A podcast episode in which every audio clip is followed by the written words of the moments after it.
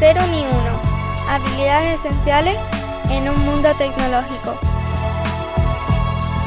Un podcast dirigido y presentado por Carlos Lee y editado por Rudy Rodríguez.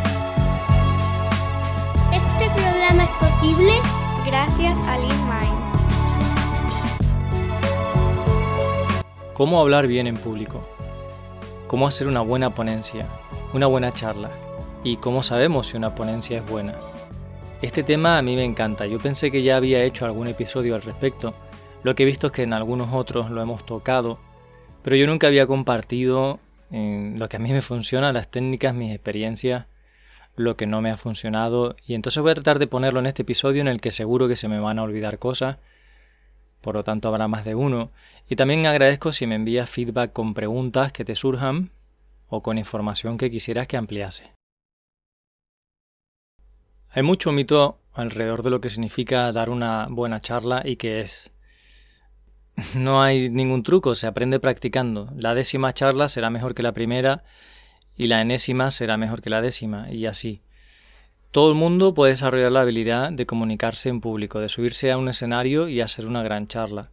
Necesitas formarte, tener una idea de en qué consiste eso, ver a gente que a ti te gusta cómo dar charlas y analizar cómo lo hacen, Probablemente ir a algún curso, leer algún libro y luego practicar y practicar y tener gente que te dé un feedback constructivo de cómo mejorar la técnica, verte en vídeo o escuchar el audio y entonces ahí detectas cosas que no te gustarían, las vas anotando, vas siendo más consciente de lo que haces, vas encontrando el estilo que te gusta, vas desarrollando tu propia técnica con el tiempo y así practicando llega el momento en que sientes satisfacción y te gusta y te apetece dar una charla. Si tú eres capaz en petit comité con una persona con la que tienes confianza contarle una historia de manera fluida, si no te trabas y tienes 20.000 muletillas con esa persona cuando hablas, entonces eres capaz de desarrollar lo mismo hablando delante de 5.000 o de 50.000 personas. De hecho, uno de los formadores que yo he seguido en el tiempo, Ángela Fuente, dice que tú no le hablas a una masa, le hablas un poquito a esta persona, después otro poquito a esa persona y te comportas igual si hay 10 personas en la sala que si hay 100.000. También es una cuestión de humildad. Eh, si por lo que sea haces una charla y se presentan 5 personas allí, tienes que hacerlo de la mejor manera, con todo lo que te has preparado y con tu mejor energía y predisposición para que se lleven una buena experiencia.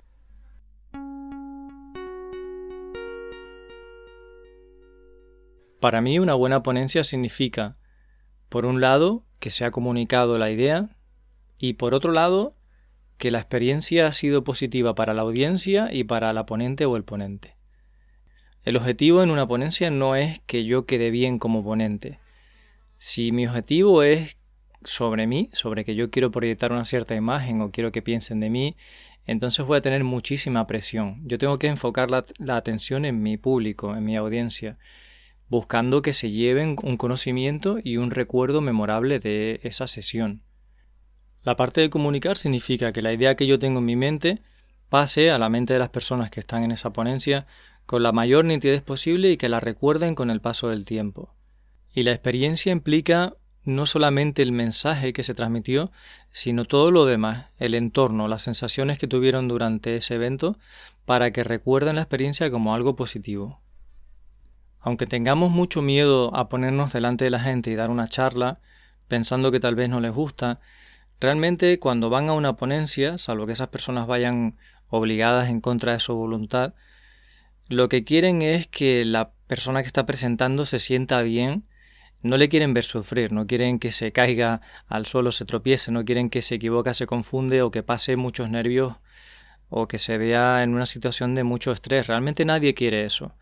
En el fondo las personas que están ahí quieren llevarse algo positivo, aprender, entretenerse, divertirse un poco y quieren que la ponente mm, pues pase un buen rato también. Esa es la realidad de lo que pasa en el público.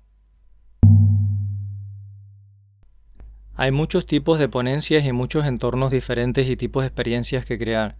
No es lo mismo una charla en el equipo de trabajo sobre un tema muy concreto que estamos en el trabajo que una charla técnica en un congreso o una charla motivacional donde se supone que el objetivo es que la gente se inspire, que reflexione o que se ría. En cada situación nuestra intención y nuestras técnicas van a variar un poco para adaptarnos al contexto. De hecho, una de las cosas más importantes es saber qué contexto es. Por ejemplo, si nos invitan a dar una ponencia y es de un evento que no conocemos, lo primero es indagar qué tal es ese evento, cómo es la audiencia que suele ir, qué expectativa tienen pues tanto las personas que organizan como las que asisten, para adecuarnos a esa audiencia. Para mí como ponente es muy importante saber que la gente que ha ido a mi ponencia realmente tiene ganas de estar allí, que lo que les voy a contar y la forma en que se los voy a contar les va a resonar o es algo que no le va a sorprender negativamente y que entonces la gente valora que esté dándoles esa charla. Y es que me ha pasado situaciones en las que no ha sido así. Recuerdo una vez que me invitaron a unas jornadas en una universidad que eran sobre Big Data, que es un tema que yo no trabajo y que yo no soy experto ni muchísimo menos, pero había una persona pues que le gusta cómo yo me expreso en público, que pensaba que podía transmitir a los estudiantes un buen mensaje y entonces fui allí pues a hablar de, profesionalidad y de otras cosas que realmente no tenían nada que ver con todo el resto de ponencias que había sobre Big Data. Entonces yo desde el principio me sentí un poco impostor y un poco fuera de lugar y eso pues se manifestó en el escenario en mis sensaciones y también en cómo yo percibía el interés o más bien el desinterés de la audiencia hizo que me sintiera muy incómodo y realmente que no fuera una charla potente, contundente donde un mensaje llegara, porque estaba fuera de lugar. Otras veces me ha pasado que la temática está bien, es acorde a lo que se espera, pero las condiciones que se dan no son favorables. A lo mejor pues hace un calor terrible o es una hora muy mala a la que la gente ya está muy cansada y es muy difícil conectar con la audiencia ahí. También yo sufro si veo que la audiencia lo está pasando mal. Si yo veo a la gente incómoda, para mí es muy difícil estar cómodo y largar todo el mensaje que tengo preparado. Y de eso te voy a hablar más adelante hacia el final del episodio.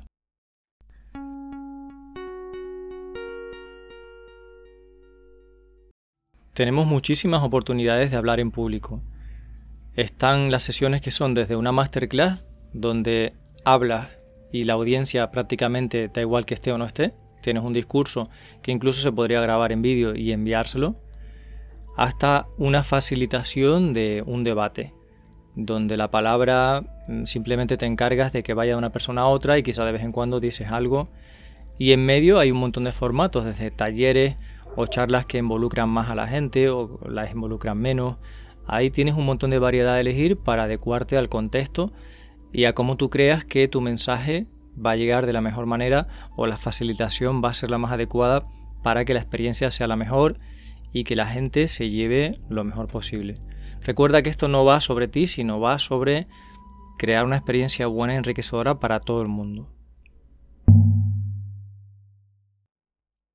Una de las mejores formas de aprender es copiar. Seguro que hay ponencias que a ti te han gustado especialmente y que están en internet. Entonces cópialas, fíjate en cómo se desenvuelven las personas que hacen esa ponencia, qué hay en el entorno, cómo es la experiencia y en cada formato, pues también qué herramientas utilizan. A mí, si hablamos del formato más clásico o masterclass, me gustan mucho las charlas TED y las charlas TEDx. Y en esas charlas, eh, si te fijas, son muy cortas, son 15 o 20 minutos. Con lo cual es poco realista pensar que puedes hacer una charla con ese nivel de intensidad que dure 45 minutos. Y muchas veces en ciertos congresos te piden eso, ¿no? Charla masterclass de 45. Bueno, pues date cuenta que ni la gente que mejor habla en el mundo suele hacer ponencias tan largas. Con lo cual, si es tan larga, yo siempre intento ir a una sesión pues más participativa, donde la gente se lleve una experiencia más allá de lo que podría llevarse viendo el vídeo en casa. Volviendo a esas charlas TED, fíjate que usan pocos medios tecnológicos, casi nunca hay diapositivas Fíjate que el escenario es un lugar iluminado, donde el público está mm, poco iluminado, donde la persona se puede mover con comodidad en un espacio bastante amplio, tiene las manos libres, ¿verdad? Tiene un micrófono que está en forma de diadema o en la camiseta en la camisa cogido para que esa persona tenga sus manos libres y pueda caminar en un espacio que es bastante cómodo y bastante bien iluminado con un buen sonido. Eso es muy importante para una ponencia de este estilo.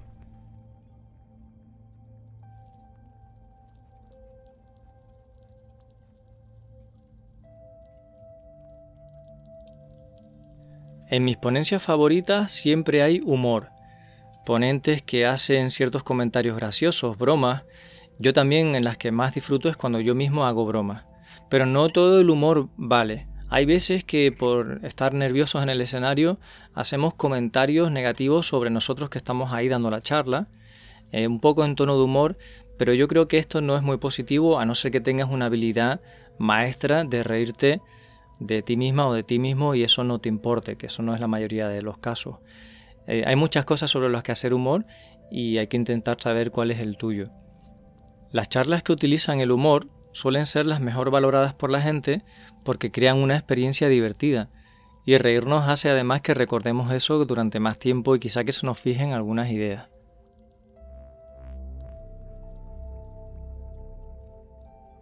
La otra técnica que funciona muy bien, que a mí me gusta usar, es involucrar a la audiencia. Y puedes hacerlo preguntando para que levanten la mano. Lo mejor que puedes hacer es ir mirando a las personas un poquito a cada una para ver cómo están y hacer un contacto visual con ellas. Y hay muchas formas ingeniosas de hacerles sentir que están participando. Con todos los vídeos que podemos hacer para redes sociales, YouTube y demás, yo creo que cuando tenemos la oportunidad de que nos vengan a ver personas en, en ese momento presencial, tenemos que jugar con eso para involucrarles, para crear una experiencia diferente a lo que sería ver el vídeo en YouTube. Y de esa manera, cuando tenemos muchas charlas y se nos conozca, la gente va a tener más interés por venir a nuestra charla porque saben que es parte de un show que no es exactamente lo mismo que verlo en casa luego en YouTube.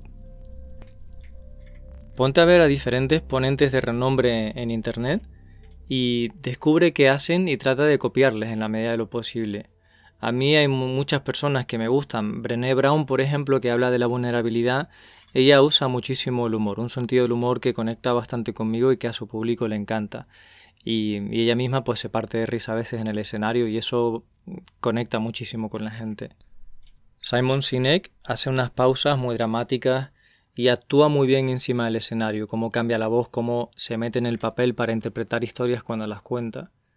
Luego hay personas que le ponen muchísimo corazón y muchísima energía, como por ejemplo Joan Antoni Melé, que de todo esto te pondré en las notas del episodio de recursos, que es una persona que vive lo que dice porque le sale el corazón y se ve que lo ha contado muchas veces y tiene un discurso muy claro, muy elocuente, hila unas ideas con otras de una manera muy natural y bueno, en ningún momento estas personas utilizan diapositivas o miran ninguna notas porque típicamente les invitan a hablar del mismo tema siempre y cuando han hablado de eso miles de veces es muy fácil eh, conectar una idea con otra, hacer un discurso largo, elocuente, atractivo, sin tener lo que pensar.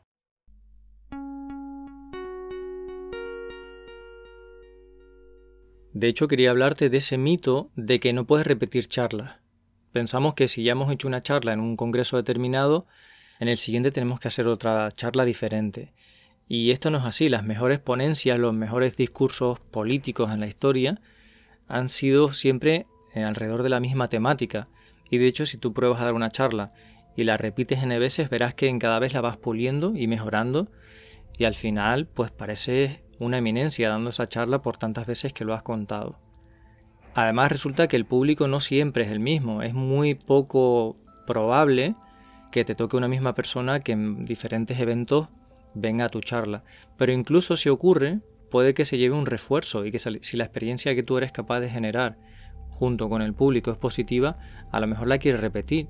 Yo, por ejemplo, he visto a Joan Melé en internet unas cuantas de veces y luego cuando ha venido a Tenerife he ido a verlo dos veces como público. y el mensaje es el mismo, la charla es el mismo, pero es que me encanta cómo comunica, con la pasión que lo hace, y yo aprendo también y le copio cosas. Yo a todos los ponentes que me gustan le voy copiando cosas. En cuanto a formación, hay un montón de libros y cursos sobre cómo hablar y al final cada maestrillo tiene su librillo. Yo te diría que de ninguna formación que hagas o libro te lo creas todo al 100% o tengas por qué aplicar todo al 100%. Porque hay diferencias. Y al final cada persona tiene su forma de transmitir y no tiene que ser mejor o peor que otra. A mí me ha servido mucho escuchar al señor Ángel Lafuente.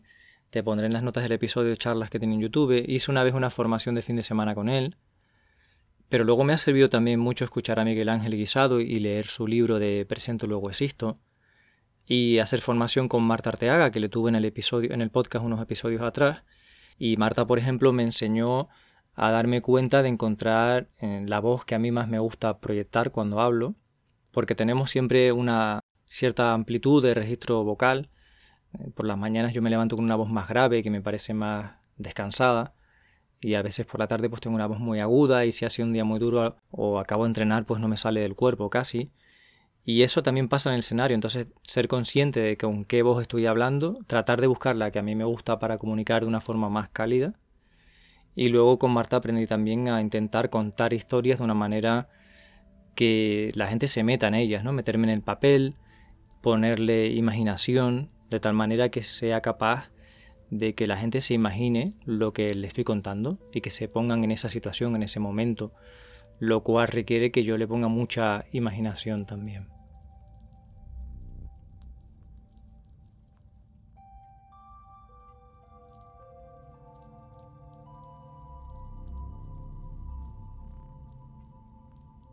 La audiencia normalmente lo que valora es que esa sesión haya sido preparada. Y eso se nota. Si detrás de una ponencia, taller o lo que sea ha habido una preparación, es algo que se nota. Si se está improvisando, también es algo que se nota. Y aunque hay alguna gente que en ciertos contextos se le da muy bien improvisar y es capaz de hacer reírse a la gente incluso, la mayoría de las personas no somos tan buenos haciendo improvisación. Por lo tanto, hay que prepararse bien la sesión, que es lo que la gente va a valorar independientemente de que salga mejor o peor. Yo recuerdo un caso en Berlín, en una conferencia de prestigio en la que estuve yendo varios años como asistente, como oyente, que traían unos speakers de keynote, unos ponentes ¿no? en esas ponencias principales muy muy buenos.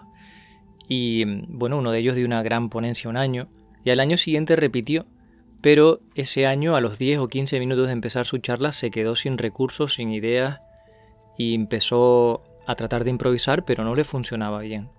Claramente se notó que no había preparado la sesión, que se le había echado el tiempo encima lo que fuera. Se sintió muy incómodo, la audiencia también se sintió muy incómoda porque no le puedes ayudar de ninguna manera y queda muy de manifiesto que no se la ha preparado. Y el resultado es que nunca más le invitaron a esa conferencia. En cierta manera la gente, la audiencia lo interpreta como una falta de consideración o de respeto. Que vayas allí con unas diapositivas que se vea que son recién hechas, donde no se puede leer nada, que, en fin, la falta de preparación de una manera o de otra se va a notar y eso a la gente le sienta mal porque han ido allí y están poniendo un tiempo y un esfuerzo para estar en esa sesión que luego no está a la altura. Sin embargo, la gente suele ser mucho más tolerante con lo que llaman el delivery o el, cómo es la experiencia de dar esa charla. Si ese día no te vienen las ideas, si se te olvidan cosas, si los nervios te atacan muy fuerte, mm, la gente normalmente entiende eso porque se va a ver igualmente que lo has preparado. Vas a tener unas notas o unas diapositivas mm, o de alguna manera vas a saber transmitir las ideas más importantes que tenías, aunque haya un montón de detalles que a lo mejor se te olvidan o no te comuniques como más te gusta. Eh, la gente suele ser bastante tolerante con eso.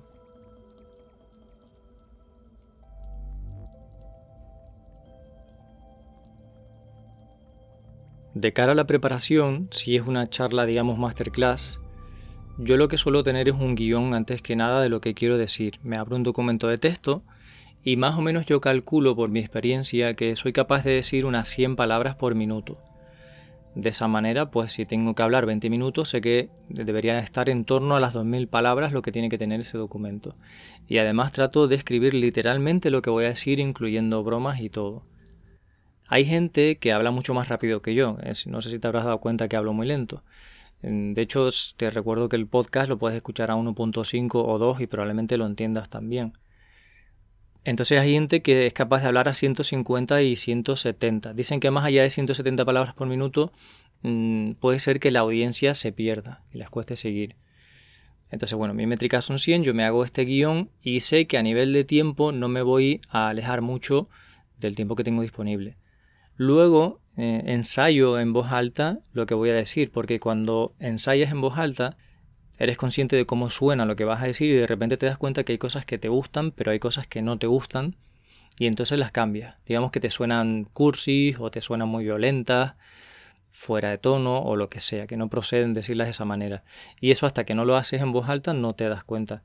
Mm, pasa por lo visto también con los libros. Yo he oído que el sello editorial de Simon Sinek obliga a las personas que escriben su libro a leerlo en voz alta como parte del proceso de darse cuenta si el libro está bien escrito, si les gusta o no. Esto es muy poderoso. Cuando hago estos ensayos en voz alta mido el tiempo y a veces me sorprendo de que me sobra o más bien es que me falta porque encuentro que quiero hacer ciertas pausas dramáticas y entonces le dedico más tiempo o mm, también dejo un pequeño margen porque a veces en el escenario la chispa de la gente, si tengo una buena química con la audiencia, si yo noto que en sus caras que están sonrientes, que están eh, ahí enchufados con lo que les estoy diciendo, pues generalmente me vuelvo más creativo y soy capaz de innovar y hacer pequeños chistes en sobre la marcha que me llevan un poco más de tiempo que le dan una chispa. Es decir, por más que el discurso esté escrito y esté ensayado, luego en la realidad no lo suelto de manera robótica, sino que siempre le añado una parte de improvisación.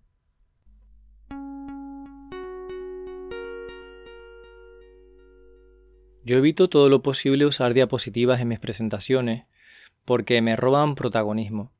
Lo más importante es que yo sea capaz de comunicar con la gente pues con mi forma de expresarme, con mi presencia en el escenario. Las diapositivas solamente las dejo para presentar datos o información que yo no puedo contar de palabra o que son un gran refuerzo al final de lo que yo he dicho. He expresado una idea, quiero que se queden con una conclusión y a lo mejor me ayuda a poner una imagen con muy poco texto para que eso sea un refuerzo.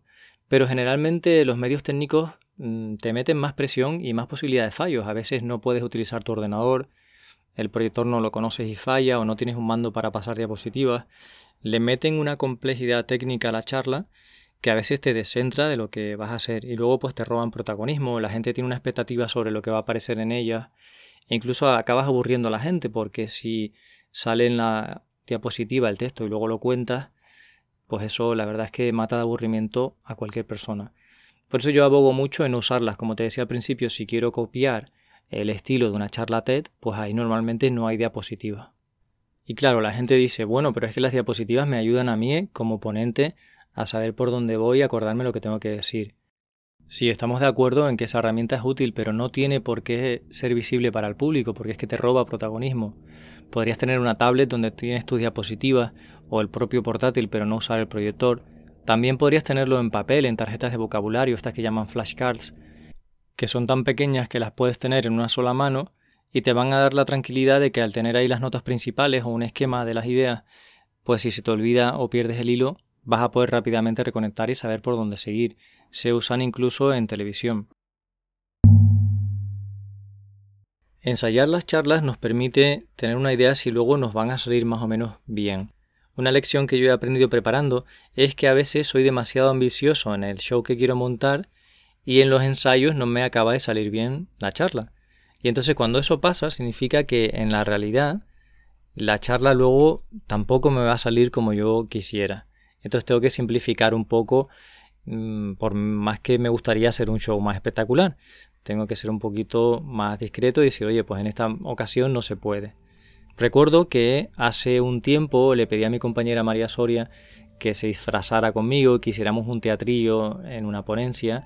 Entonces habíamos hecho un guion donde había un diálogo, lo habíamos ensayado, habíamos hecho ese teatrillo varias veces, incluso delante de compis, pero en cada pase que hacíamos se nos olvidaba alguna frase y teníamos que mirar el guion, y nunca llegó a salir perfecto en los ensayos. Entonces fuimos ya a la ponencia con inseguridad, y efectivamente nos pusimos más nerviosos en el escenario y lo hicimos aún peor, se nos olvidaba más el guion, salimos al pase como buenamente pudimos, pero se acortó muchísimo lo que teníamos pensado y la verdad que no disfrutamos de la experiencia por toda la tensión acumulada de habernos puesto un reto demasiado alto.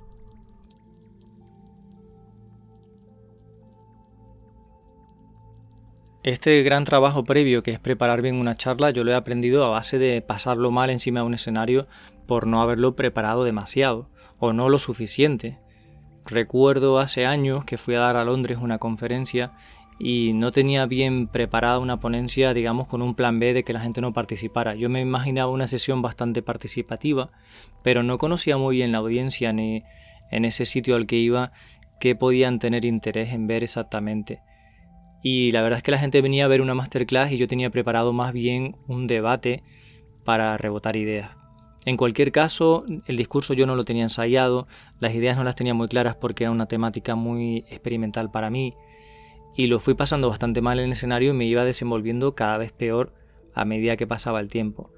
Encima, eh, las condiciones del escenario pues no eran muy favorables, la luz, la temperatura que había y resultó que el escenario era muy pequeñito y la primera fila casi yo podía tocar a la gente que había ahí y un señor que había en primera fila empezó a cabecear de sueño, eso le caía a la cabeza, hasta el punto en que se durmió y el señor se puso a roncar.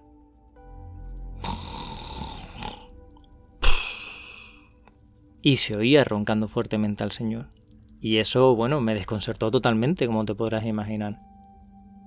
Lo gracioso es que cuando terminé la charla, la gente empezó a aplaudir y el señor se despertó con los aplausos se incorporó, se dirigió hacia mí. Yo por unos instantes no sabía muy bien por qué se iba a dirigir a mí. Entonces me tendió la mano y me dijo, muchas gracias, me ha gustado mucho la charla. Y había estado durmiendo y roncando en mi charla.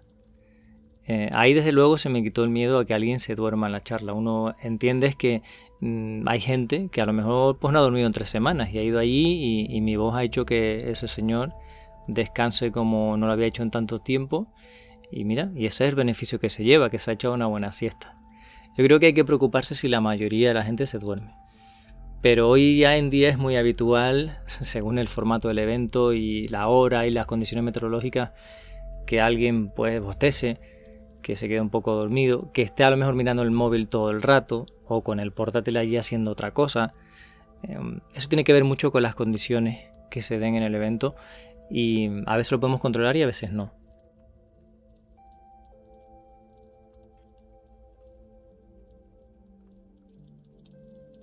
Ahora en cuanto a la técnica para dar la charla, de quien yo he aprendido más teoría útil ha sido de Ángela Fuente, y él dice mucho que quien domina el silencio domina la palabra.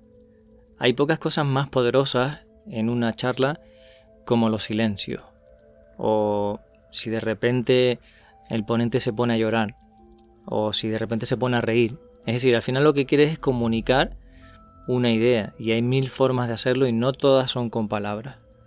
Esas conversaciones más bien esas ponencias en las que la persona no calla ni un segundo y cualquier hueco lo rellena con muletillas de E, A, entonces, y, y. Mm, eso es muy cansino y la gente desconecta. Sin embargo, cuando metes silencios y sobre todo pausas que son dramáticas después de decir algo que es importante, la gente de repente conecta con eso. Y además yo hago pausas deliberadamente para beber agua porque lo necesito si la ponencia es más o menos larga y también hago ciertas pausas para trasladarme por el escenario.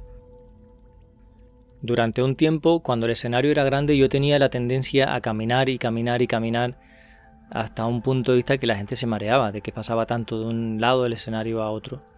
Después con el tiempo, y gracias a que gente me iba dando feedback, fui aprendiendo a moverme por el escenario de una manera más natural. Me quedo un ratito en el centro, a veces me voy un poquito para un lado, otro poquito para el otro lado, pero de una manera que no es llamativa, no quieres llamar a la, atención con tu forma de moverte, simplemente te mueves porque quieres conectar con la gente que está un poquito más a la izquierda, un poco más a la derecha, pero la mayor parte del tiempo pues procuro estar en el centro del escenario y cuando me muevo por el escenario casi que prefiero hacerlo en una pausa de silencio. Simplemente me traslado y le pongo atención a cómo me estoy moviendo, a mi postura corporal y a la gente que estoy viendo al moverme. Los silencios me permiten no solamente hacer una pausa dramática, sino tener el tiempo de pensar qué voy a decir. Y es que en las siete reglas de oro de Ángela Fuente para hablar con eficacia, una de ellas es que una idea no se interrumpa y que la frase sea breve. Y para todo eso, de todas las miles de ideas que nos vienen a la cabeza, hay que priorizar antes de empezar a hablar. Tienes que tener la frase que quieres soltar un poquito antes de empezar a hablar. Y eso es muy difícil. Y cuando grabo podcast no me sale muchas veces, tengo que regrabar partes y en las charlas tampoco, pero es una aspiración y todo lo que lo puedas hacer mejor y cuanto más lo entrenes mejor. De hecho, estas habilidades para comunicarse las puedes entrenar en cualquier tipo de conversación porque parte del proceso es ser consciente de cómo te expresas y luego eso lo vas entrenando y lo vas llevando a las ponencias que haces. Cuantas menos palabras uses, mejor. Cuantos menos rodeos des, mejor. Si comunicas de una manera clara, directa y concisa, mucho mejor. Cuando empiezas a dar mucha información que es redundante o superflua, corres el riesgo de que la gente desconecte y su mente se vaya de allí.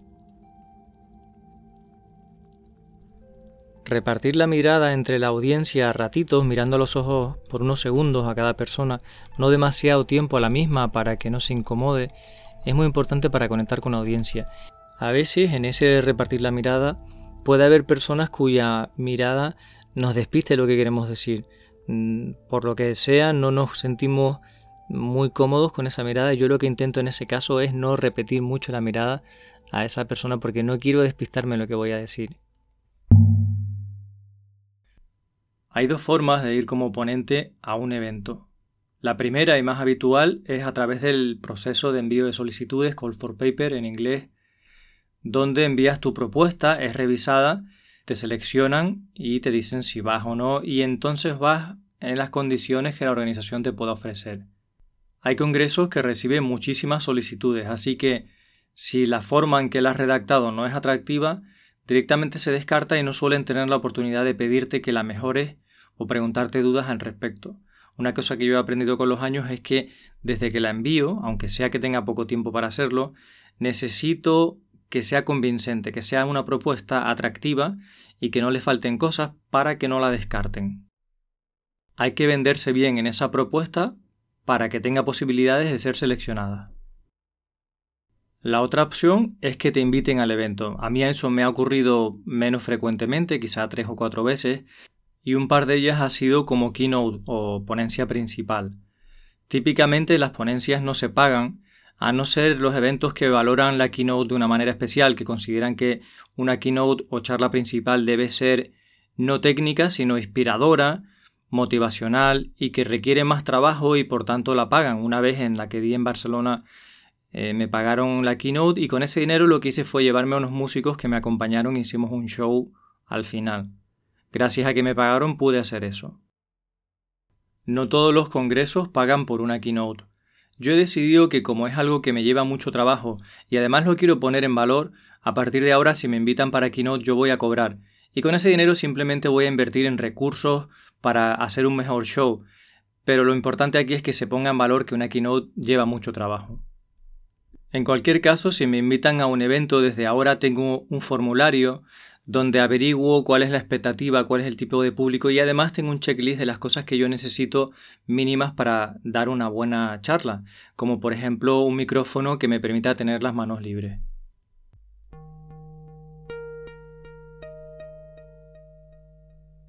Esta última parte del podcast me gustaría hablar sobre la experiencia. Yo pienso que la experiencia como ponente tiene que ser bonita, enriquecedora y agradable y la experiencia de la audiencia también. Y para eso es muy importante el setting, las condiciones que se den en ese entorno.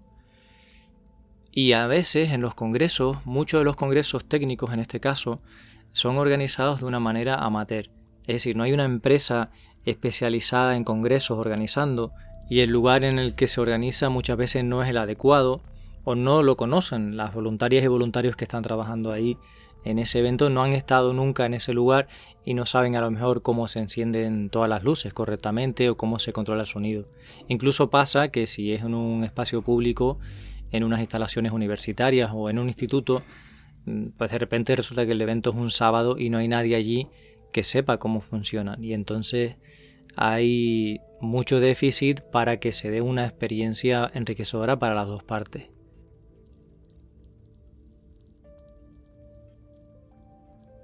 A veces tiene que ver incluso con el programa.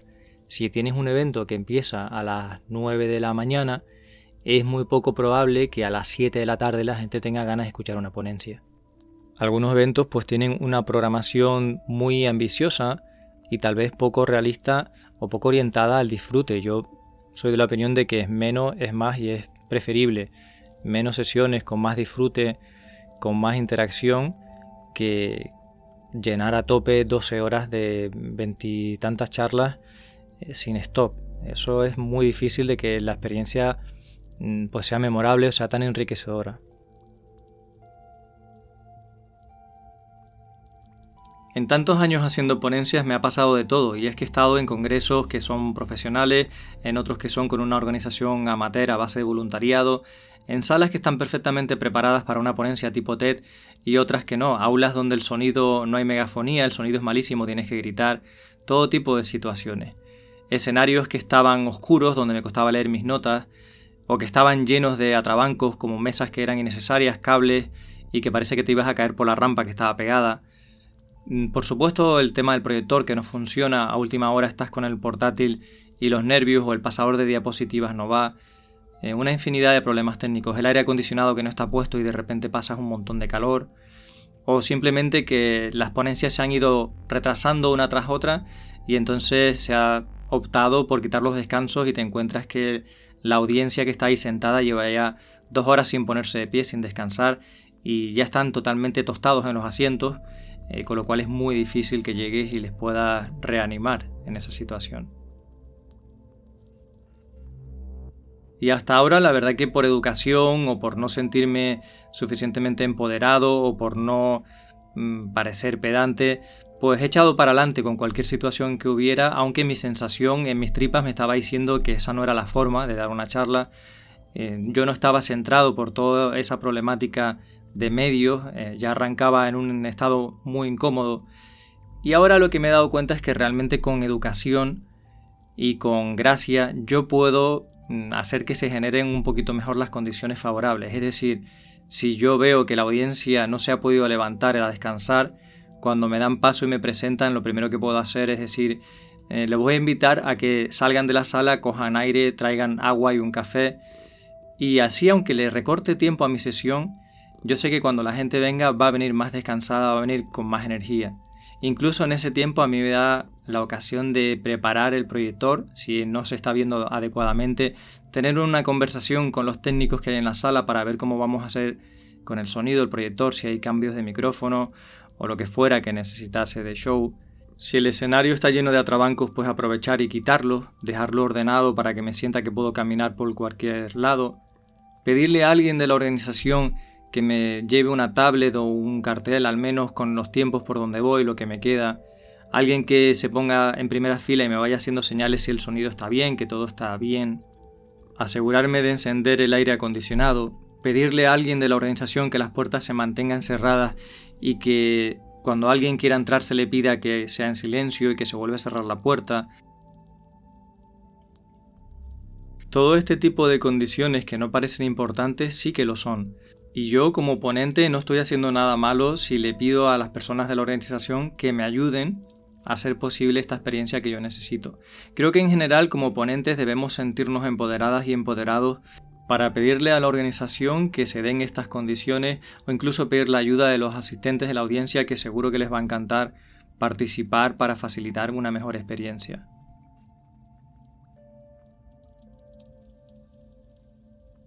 Más allá de esto que se puede hacer in situ, en lugar de simplemente resignarse y hacer la charla en cualquier condición, lo mejor sería ver el lugar antes y estar allí y hacer algunas pruebas antes. Y si no es posible, por lo menos ver fotos o vídeos de otros eventos que se hayan realizado allí para tener una idea de cómo está la situación y si se puede de antemano pedir cosas como, oye, por favor esa mesa que no esté cuando yo vaya a ir. Cualquier preparativo va a ayudar a que luego a la hora de la verdad tengamos menos imprevistos y por tanto más calma.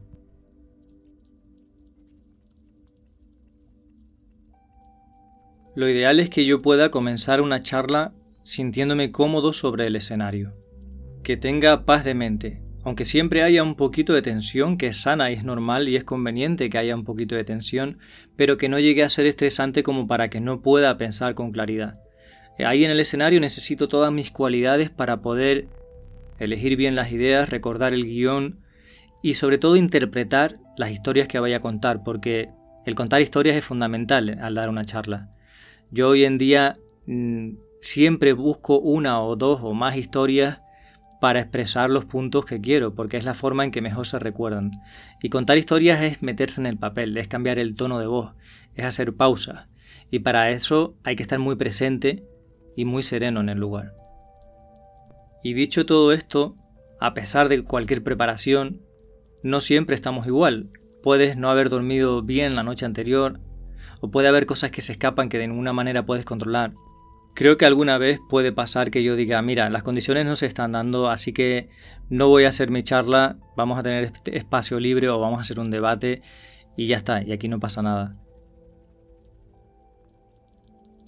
Igualmente cuando se graba en vídeo a veces eso nos supone más tensión y yo lo que he hecho ya en varias ocasiones es que si no he estado muy muy satisfecho de cómo ha salido la charla y creo que no es un recuerdo que me gustaría tener en vídeo, yo en varios congresos ya he pedido que la grabación de la charla no se ponga en internet y así ha sido, no se ha puesto y no pasa nada. Luego la he visto yo y eso me ha servido para aprender, pero que al final si se está grabando recuerda que la última palabra sobre si eso se va a publicar o no la tienes tú y que puedes llegar y no hacer la charla sin ningún problema si ese día pues de repente te has puesto enfermo o enferma y tienes fiebre y quizás es preferible que no te subas al escenario a hacer la charla y la gente lo va a entender.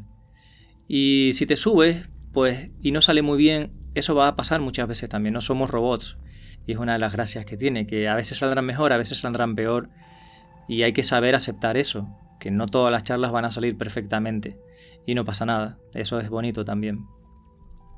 Recuerda que el objetivo de una ponencia es comunicar. Si tú habías preparado el trabajo, si tenías el material y comunicaste las ideas, aunque no fuera de la forma en que más te gustó, ya está, no se puede pedir más. Pues hasta aquí este primer episodio sobre cómo hacer una ponencia. Ya me dirás qué cosas me he dejado atrás y te gustaría escuchar. Si te ha servido de algo, te agradezco un montón que lo compartas, que se lo envíes por email a alguien que creas que le puede servir, que lo compartas en tus redes sociales, que lo valores positivamente en las plataformas de podcast favorita, que te apuntes a los canales de Telegram que siempre tenemos en las notas del episodio, y de esa manera hará que más gente se pueda beneficiar de este conocimiento. Muchas gracias por estar ahí y hasta el próximo episodio.